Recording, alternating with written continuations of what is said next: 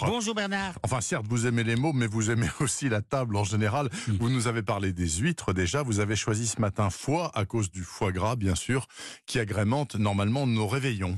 Oui, alors, il vient directement de l'adjectif latin ficatum, qui désignait la figue. Ah. En latin, le foie se disait iécure. Bah, comment c'est possible ça? Ben, en 77, dans son histoire naturelle, Pline l'Ancien, qui, à Pompéi, pendant l'irruption du Vésuve, eut ce mot malheureux « j'ai pas tout vu, on y retourne », explique qu'il s'agit d'une recette de cuisine de monsieur Apicius, considéré à tort comme le Bernard Loiseau de l'Antiquité.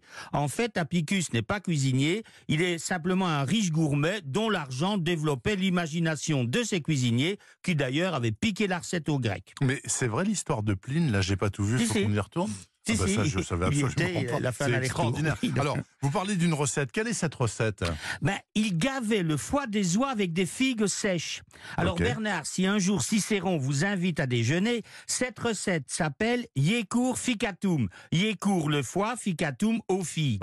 Mais le succès est tel que le peuple se contente de dire serre-moi un ficatum. Le cuisinier comprend.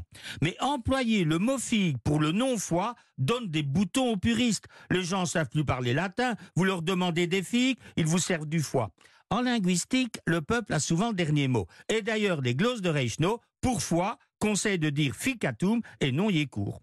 Et C'est quoi les glosses de Reichenau? Ben alors, au 8e siècle, les prêtres qui doivent expliquer la Bible que Saint Jérôme a écrite 400 ans plus tôt constatent que les gens ne comprennent plus rien.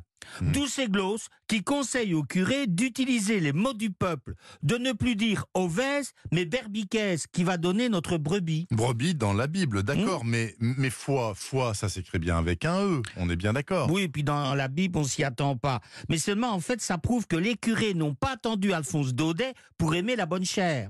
Alors, pour les motiver, ben, on leur explique que s'ils veulent du foie, il vaut mieux demander du ficatum, même si ça signifie figue, que du yécourt. Sinon, ils attendront des heures pour être servis. Alors, ficatum l'emporte et donnera ficato, puis figido, puis fio, et enfin foie. Il y a une moralité à tout ça Ben oui, parce qu'en préférant une recette de cuisine romaine à la logique lexicale latine, foi démontre que les empires peuvent naître ou disparaître, l'homme privilégiera toujours la fête. Bon réveillon et bonne année. Et bonne crise de foie qui va avec, forcément. Merci beaucoup en tout cas. Bernard, je vous souhaite un très très bon réveillon et on se retrouve l'année prochaine. Avec plaisir. Merci beaucoup.